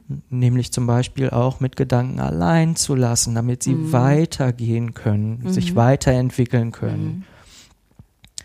Es passiert sehr häufig, dass eben auch aufgrund dieser starken Bindung, die man dort eingeht, ähm, es so eine Liebesübertragung Mhm. gibt, zum Beispiel. Oder das Gegenteil davon. Analytiker Mhm. werden gerne auch mal angemotzt und ausgeschimpft. das alles kann man eben mit dem Hintergrundwissen aufgrund der Tatsache, dass das der Beruf ist, Ja. den man da ausübt Ja. und man eben auch Spaß und Lust daran hat, deuten, Mhm. aufdecken, wenn Mhm. der Moment passt, Mhm. hinweisen Mhm. und somit in einen Zustand kommen, diesen, wie Freud sagte, frühkindlichen Konflikt, ungelösten Konflikt, Mhm. Noch einmal zu durchleben, wenn man so Mhm. möchte, noch einmal zu machen, Mhm. um ihn dann zu lösen, Mhm. besser rauszukommen. Also man macht eine korrigierende Erfahrung. Richtig. Mhm. Richtig. Ja. Diese Momente, in denen man dann was sagt, aufdeckt, hinweist ähm, oder sagt, könnte es nicht sein, dass Mhm. Das zu beschreiben, sprengt den Rahmen, weil das natürlich sehr individuell ist und Mhm. man dann eben auch aufgrund seiner eigenen Empfindungen ähm, Mhm. darauf eingeht. Und wenn jetzt, ähm, wenn, wenn ich merken würde, dem Patienten geht es jetzt seit einiger Zeit eher nicht so gut im Mhm. Lauf der Therapie, dann komme ich ja nicht um die Ecke und sage, aber hören Sie mal, Mhm. äh, das und das, was Sie da letzte Woche noch äh, vom Stapel gelassen haben, könnte Mhm. aber das und das heißen. Das ist, das Mhm. wäre ja oberlehrerhaft und hat mit Therapie dann auch irgendwie ja nichts mehr zu tun. Mhm. Es gibt schlechte Psychoanalytiker, Mhm. es gibt in jedem Beruf äh, Unprofessionelle, dass man es den Analytikern so nachsagt. Ist das so? Also, äh, was wir, was, was, vielleicht jetzt rauszuhören ist, ist, wie komplex und wie ähm, äh, anspruchsvoll dieser Beruf ist. Generell der Therapeutenberuf. Weil Absolut. man ist in einer enormen Verantwortung. Man muss sich seiner, dieser äh, Übertragungsprozesse im Klaren sein. Man muss die gut reflektieren können. Ähm, äh, seine eigenen Probleme und Problematiken verstanden haben. Das gehört ja auch zur Ausbildung, dass man selber ähm, äh, Analysen macht. Ähm, und ähm, man muss das immer im Blick haben, muss sich vielleicht auch austauschen mit, mit erfahrenen Kollegen oder Supervisoren. Um, ähm, und man hat eine Riesenverantwortung, dass man eben nichts, äh, dass nicht in die Falle tritt und so eine Liebesfalle oder Aggressionsgeschichte Mhm. und die äh, plötzlich auslebt auf der Beziehungsebene, sondern das wirklich deuten, zu deuten vermag. Ja, und das ja. ist, äh, finde ich, eine sehr anspruchsvolle Aufgabe. Ja. Das heißt ja auch, dass man permanent präsent sein muss in so einer Sitzung und nicht nebenbei mal ein Nickerchen halten kann. Das ist ja permanente Arbeit. Ja, es gibt äh, so schöne Umfragen ähm, vom Allensbach-Institut, Mhm. ähm, in denen es darum ging, was die deutsche Bevölkerung denn über Psychoanalyse so denkt. Mhm. Das hatte ich ja vorhin schon mal erwähnt, so Freudscher Versprecher, Ja. ganz klassisch, das kennt jeder. Mhm. Oder die meisten, jeder ist übertrieben, aber sehr viele. Sehr viel, ja. Viele glauben auch, dass ein Freudscher Versprecher tatsächlich ein Freudscher Versprecher ist. Ähm, oder diese Dinge Couch, Mhm. über Ich, Es und Unbewusstes und so weiter. Das ist klar. Mhm. Aber leider ist es so, dass es mh, als Möglichkeit der Therapie eher nicht so angesehen ist. Mhm. Man versucht natürlich heraus, in der Theorie herauszufinden, warum das so ist. Aber Ja. es könnte gut sein, dass es eben aufgrund der Intensität, der Länge, der hohen Kosten wird immer vorgeworfen. Ähm, so ist, dass es so, ein, so eine Hemmung Mhm. Ich möchte das Wort Angst nicht benutzen, aber mhm. äh, man könnte ja vielleicht Angst dazu sagen, so eine Hemmung gegenüber sowas wahnsinnig Intensiven gibt. Mhm. mhm. Wer möchte sich schon auseinandernehmen lassen von mhm. oben bis unten mhm. und das über Jahre hinweg? Das ist ja eine schwere Vorstellung. Ja. Und daraus ähm, entsteht dann wahrscheinlich so landläufig so eine Meinung, dass es naja, Charlatanerie würde ich jetzt nicht dazu sagen mhm. wollen, aber wer weiß, vielleicht das ein oder andere Mal fällt dann bestimmt auch dieses Wort. Mhm. Auch, mhm. weil sowas wie wir jetzt zum Beispiel hier machen oder versuchen, eben selten gemacht wird. Ne? Mhm. Also man weiß schon, was Verhaltenstherapeuten mhm. machen. Mhm. Zumindest Die trommeln man, auch genug damit. Ne? Ja, genau, natürlich. Also das weiß man schon. Hm, wenn ich Angst habe vor Höhe, Geh dann ich weiß ich, es gibt ja. Verhaltenstherapeuten. Von mir aus weiß ich auch nur, ich gehe auf den Turm. Das ist natürlich nicht richtig. Äh, so viel weiß ich dann auch über Verhaltenstherapeuten. Aber nun gut, mhm. selbst wenn es falsch ist, lassen wir das so stehen. Das ist schon mehr. Ja, das stimmt. Und das ist so ein Angebot. Ja. Man weiß, das Angebot ist da. Ich könnte Aha. darauf zugreifen. Mhm. Und dann erklärt die mir schon, ob wir jetzt auf den Turm gehen genau, oder nicht. Wie die Technik aussieht. Ja. Aber am Ende habe ich keine Angst mehr vor der Höhe. Mhm. Das ist natürlich. Und ich möchte die Verhaltenstherapeuten, ähm, ich sag's zum x-ten Mal, äh, natürlich nicht unter irgendwelche anderen Therapeuten stellen. Mhm. Warum auch? Mhm. Aber Natürlich ist das in meiner eigenen persönlichen individuellen Vorstellung einfacher mhm. als so ein großer, ja.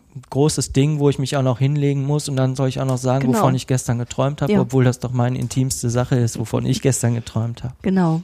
Mhm. Aber Menschen verzweifeln eben auch mhm. aufgrund ihrer ähm, ihres Lebens, ihrer ja. Situation, in die sie so geraten. Und dann ähm, haben die Analytiker sich ähm, jahrzehntelang dagegen geweigert, dass man auch zu beweisen hat. Ja. Dass, dass das wirkt. Dass das, es wirkt, mhm. genau. Dass es nicht nur Quatsch, Quatsch ist und bla bla und genau. reden, reden, danach geht es dir dann zerreden, gut. genau, und zerdeuten, für, ja. Genau, für viel Geld und dann ja. gehst du und dann geht es dir gut. Oder schlechter. Oder schlechter, richtig. Ja. Das ist ja wahrscheinlich, das ist auch eine Angst gegenüber Verhaltenstherapie, das erlebe ich sehr häufig. Ähm, dass, dass es ihnen äh, danach schlechter geht? Nein, dass, die, dass es diese Angst gibt. Dieses, mhm. was ist, wenn ich jetzt hier mich offenbare und über Dinge berichte, die ich lange verschlossen gehalten habe, ähm, geht es mir da nicht schlechter nach mhm. so einer Therapie? Ja, ist nachvollziehbar. Ne? Mhm. Ne? Also für ja. uns absolut nachvollziehbar, ja. aber man kann es tatsächlich auch, wenn man kein äh, Psychologe ist oder Mediziner oder irgendwie mit dem, man kann, man kann sich das gut vorstellen. Mhm. Ja, das ist, das löst eine Angst aus. Mhm. Ja, auch sich zu stellen. Seinem Problem zu stellen und ja. diese Dinge, mit denen wir uns täglich so beschäftigen, klar, ist, mhm. ist es absolut nachvollziehbar, ja. Mhm. Gut. Gut. Mm, so viel dazu. Ja. so, also, eine Psychoanalyse ist eine, ich mache ja selber eine, mhm. so kommen wir dann zu, zu einem weiteren Punkt unseres mhm. Gesprächs. Ähm, eine Psychoanalyse eine Psychoanalyse ist eine wundervolle, sehr schöne Erfahrung, die mhm. Durchaus anstrengend ist, mhm. sehr. Mhm. Und ich muss nun eine machen, weil ich ja. diese Ausbildung mache, aber auch mit dem Wissen, ich muss sie machen und mache sie nicht aufgrund irgendeiner äh, Problematik, die sich so entwickelt hat oder weil ich einfach Lust dazu habe und zu viel Geld oder mhm. sowas. Ähm, man lernt doch sehr viel über sich selbst und über mhm. sein Verhalten und seine Denkweise auch. Mhm. Und dass es eben auch was mit früher zu tun hat, wie man so schön sagt. Ja, mhm. doch. Ja. Das ist auch ganz relevant, vielleicht auch äh, zu wissen, dass äh, Therapeuten selber natürlich Therapieerfahrung haben sollten und wissen sollten, auch als die, also die andere Seite kennenlernen ähm, ja. und auch ähm, sich explorieren und auch mal ähm, über intime Dinge reden und zu merken, wie schwierig das ist. Genauso wie ich auch in meiner Verhaltenstherapieausbildung ganz merkwürdige Techniken an mir mal ausprobieren musste, um, um dann zu merken, welche Überwindung das zum Teil natürlich auch darstellt, wenn man von jemandem verlangt, ja, beispielsweise auf diesen Turm zu steigen oder mhm. sich, wenn man es ganz konkret macht, um seine Höhenangst zu überwinden. Ich mhm. habe das tatsächlich in der Exposition mit Patienten immer wieder erlebt, welche massive, krasse Todesangst da entstehen kann. Mhm. Und äh, da muss man auch selber mal so seine Schamgrenzen überwinden und Dinge tun und in der Öffentlichkeit, die ich oder auch, äh, ja, die ich einfach nie tun würde, um einfach äh, zu bemerken, dass das ein Riesenschritt ist, den da auch Klienten gehen, Ja, ähm, um Ja. Ziele zu erreichen. ja, der sehr viel Energie Ja. braucht. Ja, absolut. Mm, Analytiker äh, machen eine Ausbildung, in der ihre eigene Analyse, Lehranalyse heißt das, ähm, im Großen und Ganzen neben der Theorie und der Mhm. praktischen Angelegenheiten, die man da machen muss, der Hauptstamm ist in, in dem in dem Gefüge Ausbildung, Psychoanalyse. Mhm. Wir müssen ganz viele Stunden Psychoanalyse machen über einen Mhm. ganz langen Zeitraum. Mhm. Und äh, natürlich spreche ich, ich persönlich und andere natürlich auch in ihrer eigenen Analyse auch über ihre psychoanalytische Ausbildung. Mhm. Der Analytiker ähm, ist, weiß ja, dass ich eine analytische Ausbildung mache. Mhm. Ähm, darum darf er mein Analytiker sein, sozusagen. Ähm, aber da geht es natürlich auch viel um Persönlichkeit. Und Mhm. ähm, ich lerne eben oder man lernt eben in seiner eigenen Analyse auch diese Gegenübertragung zu verstehen und ähm, damit umzugehen und Mhm. im Prinzip sein Ich etwas zu spalten, wenn man sich Mhm. das so vorstellt. Ich als Mensch, ich in meinem Beruf, der eben gerade eine intime Situation hat. Mhm. Und, und ähm, das ist eine sehr schöne Erfahrung, wie, wie, wie eben schon gesagt. Also Mhm. eine Psychoanalyse ist alles, nur Mhm. nicht bedrückend und überhaupt nicht schlimm und ähm, Mhm. Das vielleicht- sondern das Gegenteil. Es das ist, fühlt wirklich sich sehr ein- frei ja. an. Das ist ein ganz wichtiger Punkt, den du Ja. da benennst, dass das ähm, genau eine positive Erfahrung Ja, ist und, ja. und kein Schreckgespenst ist, ähm, wo man sich da unterwirft und immer nur irgendwie den inneren Dämonen begegnet und äh, mit denen kämpfen muss und die dann wieder am Ende der Stunde einpacken muss und zur nächsten Stunde wieder mitbringen. Das Ja. ist, kann ich mir vorstellen, dass das ein häufiges Vorurteil Ja, ist. absolut. Mhm. Also dieses Bild von der von der weinenden Frau, Ja. äh, die da vor der vor der Praxis ihres Analytikers sitzt, das also natürlich kann das vorkommen, Mhm. also aber das wissen wir alle. Mhm. Ähm, dafür muss man auch kein Therapeut sein. Manchmal Mhm. überwältigen einfach Gedanken und Empfindungen so sehr, dass Mhm. dass es einem vielleicht nicht so gut geht. Von mir Mhm. aus, dass man weinen muss, aber Mhm. mh, das kann ja auch was sehr Befreiendes sein. Dann. Ganz genau. Wein an sich ist ja auch eine Entspannungsreaktion. Absolut, ja, absolut. Und ich habe eben auch vor, in unserem Vorgespräch gesagt, ich ähm, beneide dich eigentlich für deine intensive Selbsterfahrung, die du Mhm. dadurch hast, ähm, die, wie ich finde, das weiß ich auch nicht, ob ich dafür äh, gesteinigt werde, in der Verhaltenstherapie, finde ich, zu kurz kommt, weil ich nicht die, diese äh, Vorschrift gibt, so viel Einzel-Selbsterfahrung oder Selbsttherapie zu machen. Und, und ähm, ich das ähm, trotzdem gemacht habe und das auch als sehr wichtige und ebenso positive Erfahrung ähm, schätzen gelernt habe, weil ich mich selber viel besser kennengelernt habe, die Position des Klienten viel besser verstehe jetzt, wenn so Dinge gefordert, gefordert werden. Ja. Oder ich auch äh, mit meiner Supervisorin zum Beispiel einmal ähm, so ein Rollenspiel äh, gemacht habe, wo ich plötzlich äh, wirklich in eine krasse äh, Anspannung hineinkam und erstmal gemerkt habe, was das ist, wenn man das ähm, abfordert. Und ähm, da habe ich viel über mich gelernt, wie ich Ja. so ticke. Und ähm, das setze ich heute ein in meinen Therapien. Das ist für mich total relevant. Ja. Und auch Übertragungsprozesse sind für mich ganz wichtig, die zu durchschauen. Und ähm, ja, und, und mir, mich da nicht in eine Falle äh, zu begeben Ja. und äh, falsch zu reagieren, sondern eben die Metaebene zu haben und zu merken, ah, Moment mal, jetzt passiert gerade was mit mir. Warum habe ich denn jetzt gerade so eine Hasskappe? Und Moment mal, was ist denn jetzt gerade hier passiert? Und dann kann ich das auseinandernehmen. Das Mhm. könnte ich nicht, wenn ich nicht selber auch ähm, entsprechend die, die Selbsterfahrung gemacht, gehabt hätte oder auch Lebenserfahrung, was wir Selbsterfahrung ne? ist ein schönes Wort. Ne? Ja. Man lernt, aber man lernt aus sich selbst heraus. Ganz ne? genau. Ja, das, das, das stimmt. Das ist ganz schön, Mhm. ja. Darum auch äh, mein, mein, mein Satz, dass die Psychoanalyse eigentlich was ganz Schönes ist. auch wenn man diese ganzen Dinge, dass es Menschen eben schlecht geht, die kommen, ähm, dann mal außen vor lassen würde. Ja, ja, und viele eher kommen, weil es eben nicht mehr anders geht und weil Ja. jetzt Not da ist. Ja, absolut, Und ähm, eben nicht, äh, um sich zu explorieren. Und ähm, dabei sind therapeutische Methoden, finde ich, am besten wirksam, wenn es einem eigentlich gerade gut geht. Ja, richtig. Ja, richtig. Und viele kommen in eine Therapie unter einem enormen Leidensdruck und ähm, können gar nicht so viel profitieren am Anfang, sondern müssen erstmal tatsächlich so ein bisschen aufgefangen werden. mhm. Mhm. Ja. Ja, na klar. Äh, der, die klassische äh, ähm, Sache, die äh, für Psychoanalytiker immer wichtig war, sind die Depressionen. Mhm. Ähm, das ist natürlich auch für die Verhaltenstherapeuten. Mhm. Ne, also es gibt einfach auch viel Depressionen, aber mhm. natürlich, dann ist es natürlich so, dass man sich äh, nicht gerade frei und äh, frivol und friedvoll ähm, äh, durchs Leben äh, bewegt, klar. Mhm. Aber, das hatten wir auch im Vorgespräch schon, mhm. ähm, ich sage immer gerne, dass die Menschen sich einfach für sehr viel Geld ein Auto kaufen, mhm.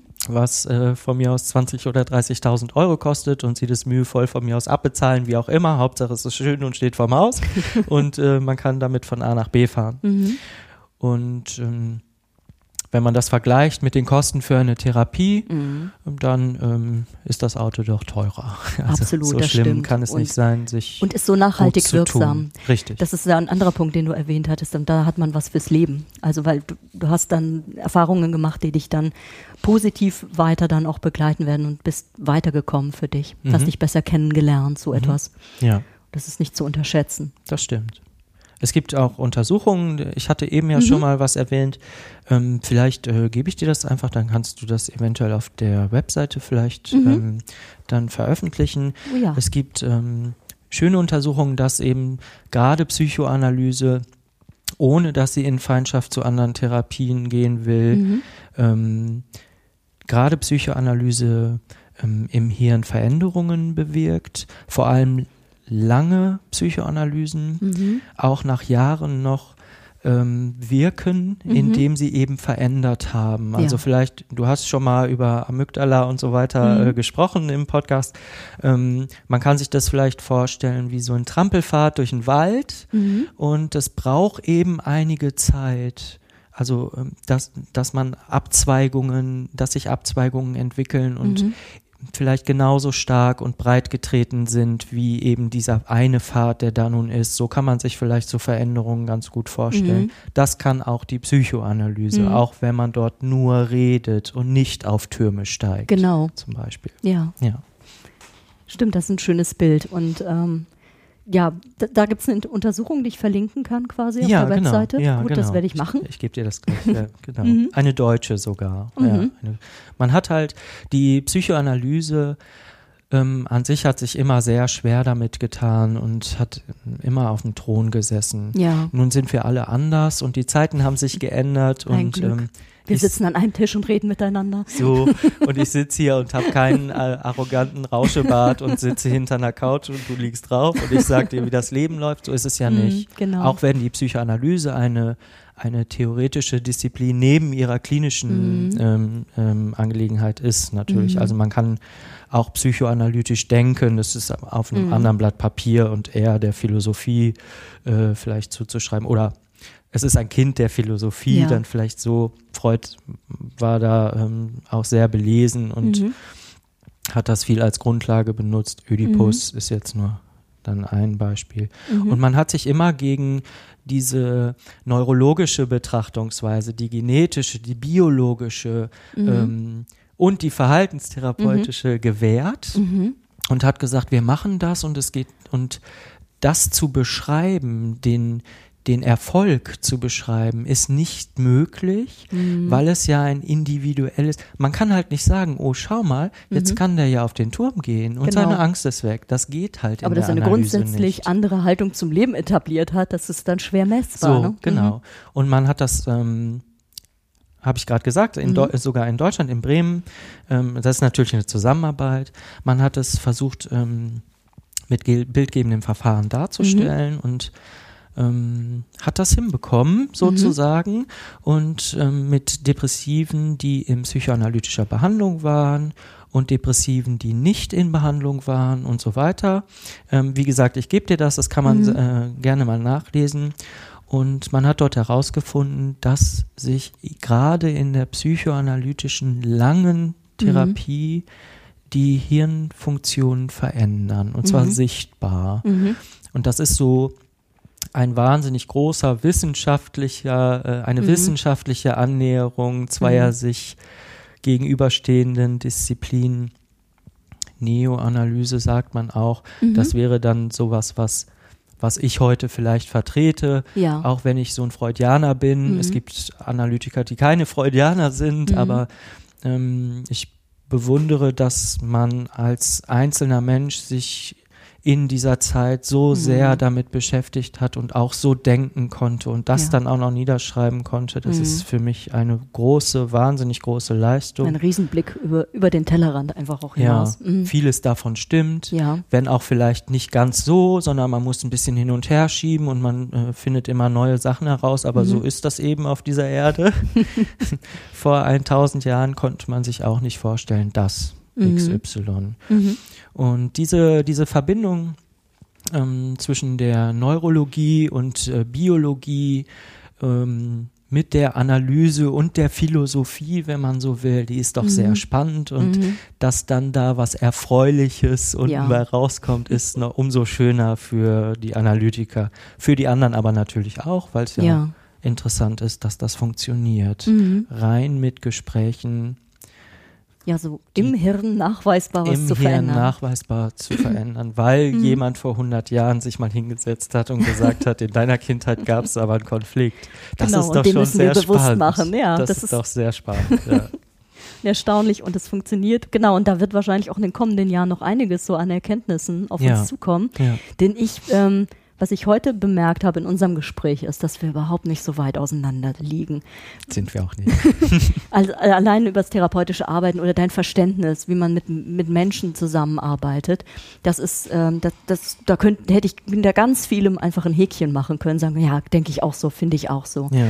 Und wir wissen ja auch noch nicht 100 Prozent, was eigen, die eigentlichen Wirk, äh, Wirkkomponenten von Psychotherapie sind. Und ich glaube, wir benutzen sehr ähnliche, zum Beispiel die Beziehung. Mhm. Das, vor, vielleicht hätten das vor 20, 30 Jahren die Verhaltenstherapeuten eher abgestritten und gesagt, nee, wir haben die tollen Methoden, wir haben die tollen Strategien, Mhm. wir schicken Leute auf Türme, aber in Wirklichkeit geht er ja nur auf den Turm, weil er mit mir eine Weil du da- positive äh, ja. Beziehungserfahrung gemacht Richtig, hat. ja.